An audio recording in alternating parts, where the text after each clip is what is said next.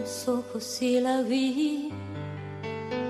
Estaba linda como siempre, las primeras luces del día la invitaban a cambiar como el sueño se intentaba. Ahora, en Tropezón de Radio, la columna de Mo con lo que siempre quiso hacer, actuar. Aquí comienzan anécdotas no muy conocidas de Buenos Aires.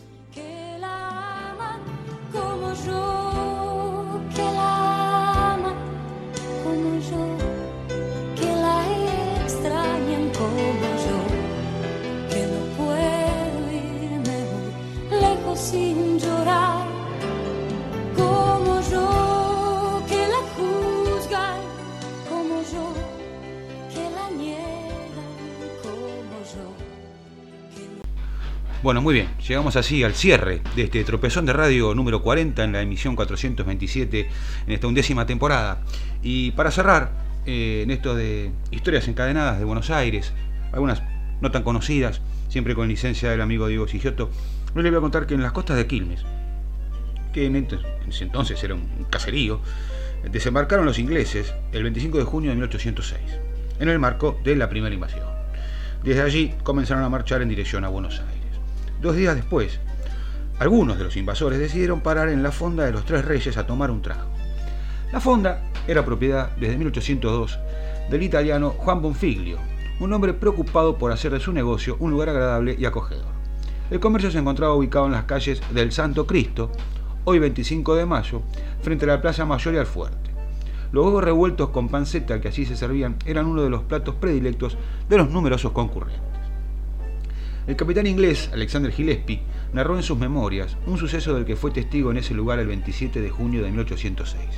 Mientras oficiales ingleses y españoles cenaban en lugares separados, los invasores notaron que la hija del posadero le servía con un evidente disgusto. Un tal Barreda, que dominaba el idioma inglés por haber vivido en Inglaterra, servía de cicerone a los invasores y se encargó de informar a la bella muchacha que los oficiales se hallaban acostumbrados a pagar religiosamente sus consumiciones en cualquier parte donde las hicieran, y que si el temor a lo contrario producía su disgusto, le rogaban que confiaran en la palabra militar británica. Pero la chica, rechazando la explicación, se dirigió con tono airado a los pocos oficiales españoles que había en el lugar y les espetó. Desearía, caballeros, que nos hubieran informado más pronto de sus cobardes intenciones de rendir Buenos Aires, pues apostaría mi vida que de haberlo sabido, las mujeres nos habríamos levantado unánimemente rechazado a los ingleses a pedradas.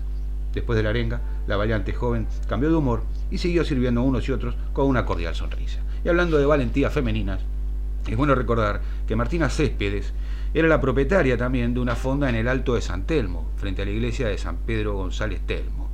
En 1807, cuando los británicos habían vuelto a la carga contra Buenos Aires, tendría 45 años, era viuda y madre de tres hijas.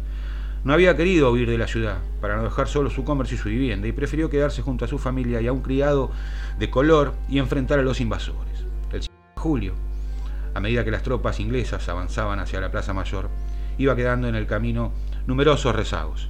Cerca de una docena de ellos, armados con fusiles y bayonetas, cayeron de improviso en la fonda con el fin de aplacar su sed. Doña Martina, sin temor, los recibió en el umbral del comercio, prometiendo darles la bebida que le solicitaban, pero con una condición. Debían entrar al local de a uno por vez y desarmados. Al ingresar el primero, Céspedes cerró la puerta y junto a sus hijas y al esclavo lo amarró imposibilitando sus movimientos. Lo mismo hizo con los otros once cada vez que cada uno iba entrando. Después de la heroica resistencia frente a los ingleses, doña Martina se presentó en el fuerte para comunicarle su acción al virrey Santiago de Liniers. La valerosa mujer fue nombrada entonces sargento mayor del ejército con goce de sueldo y uniforme. Sin embargo, cuando llegó el momento de entregar a los prisioneros, Martina le comunicó a Liniers que de los 12 cautivos solo iba a entregar a 11. ¿Qué había pasado? El que faltaba me lo quedo yo. Lo quiere mi hija menor para casarse con él. Fue la insólita respuesta de la mujer ante la inquisitoria mirada del virrey. Y como comentamos eh, en este pasaje ya de dos fondas, eh, dicen las crónicas de la época que las fondas de Buenos Aires del siglo XIX dejaban bastante que desear. Todo se veía sucio, desde los cubiertos hasta los manteles, que además lucían grasientos y manchados con vinos. El menú, por esos años, no era muy extenso. Se limitaba a lo que llamaban comida al uso del país. Sopa, puchero, carbonada con zapallo, asado, guisos de cordero, porotos, mondongo, albóndigas, bacalao, ensalada de lechuga y ahí paremos de contar. De postre, orejones, dulce de membrillo, pasa de uvas, nueces y queso de inferior calidad. El vino que se usaba era el carlón, que se importaba de España y que el monopolio comercial con ese país obligaba a consumir. En Buenos Aires se le solía agregar soda y hielo. Para los menos pudientes se vendían otras dos variedades de vinos, seguramente rebajados con agua, a los que llamaban clarín y clarete o carlete. Una de las mejores fondas de la ciudad era la que atendía el inglés eh, James Fauch, quien había llegado a Buenos Aires en el otoño de 1819 junto a su mujer Mary Morley. Ambos habían tenido una vasta experiencia en ese ramo en Londres y habían venido a probar suerte a estas latitudes. El local pronto se convertiría en una posada con patio en la esquina de las actuales 25 de Mayo y Rivadavia. Un inglés, tal el seudónimo que eligió un viajero de esa nacionalidad en la década de 1820 para escribir el libro Cinco años en Buenos Aires sobre sus vivencias en estas tierras, calificó de excelente al Hotel de la Fauch. Aclaraba que se sirven muy buenas cenas en las fiestas patrias inglesas, además de numerosas comidas privadas a quien las solicite. En esa época, celebraban con gran brillo el cumpleaños del rey Jorge IV los 12 de agosto. Para esa ocasión, ornamentaban el local con banderas de diversas naciones y se tocaba música y cantaba.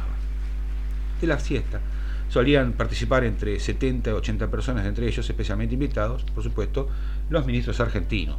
Ese día, vaya curiosidad, el gobierno retribuía invitaciones y hacía izar la bandera inglesa en el fuerte. En 1827, el hotel se mudó a la calle San Martín, frente al paredón de la catedral. El periódico, The British Pocket, informaba que, además de otras comodidades como departamentos para familias, el hotel ofrecía baños fríos y calientes por primera vez en el país, además de un salón de reuniones anexo y un mirador, que permitía una amplia vista del río. Fauch disfrutó poco de su nuevo hotel, porque falleció el 15 de febrero de 1828.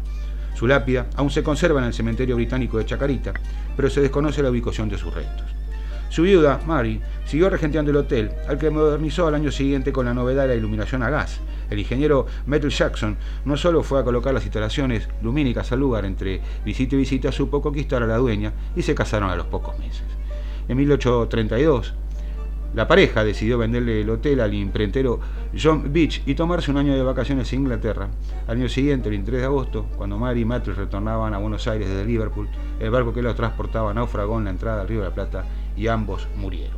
Cambió de sede la fiesta, ¿no? Eh, me hace acordar esta lectura, eh, este recuerdo, a que en aquella época era la inglesa y ahora eh, es la casa norteamericana, aquí en Argentina, donde suelen regodearse los 4 de julio algunos miserables. Y cerrando con el hotel de... no era el único hotel de la ciudad en aquellos años. Era el lugar de alojamiento de toda aquella figura notable que llegara a estas tierras, además de ser el sitio obligado donde paraban los comerciantes o los viajeros ingleses. En el hotel de Fauch se alojó una noche en enero de 1824 el delegado apostólico Juan Musi, nuncio en Chile y enviado del Papa León XII. Venía procedente de Roma con un gran cortejo en una embarcación sarda que llevaba izada la bandera papal. Muy pocas personas fueron a verlo desembarcar. La recepción que le hizo el gobierno fue muy poco cordial pues la Santa Sede no había reconocido aún la independencia argentina. Luego Musi se trasladó a una vivienda del otro lado de la Plaza Mayor, en Defensa 324. Allí permaneció por dos semanas y se decía que dormía sobre las baldosas del suelo por su espíritu de humildad. Entre los que habían venido en su numeroso séquito se encontraba el joven canónigo Giovanni Maria Giambattista Mastaite Ferretti, que sería coronado papa en 1846 con el nombre de Pío IX. Se fijaron avisos en las calles anunciando que Musi daría una, misa, una misa perdón, en la iglesia de San Ignacio, pero las autoridades intervinieron, exigiendo la presentación de credenciales, a lo cual el religioso se opuso. Finalmente, el gobierno ordenó el religioso debía abandonar el territorio de la provincia de donde salió el 16 con todo su séquito rumbo a Chile. Así pasó. Tropezón de Radio, capítulo 40. Chau.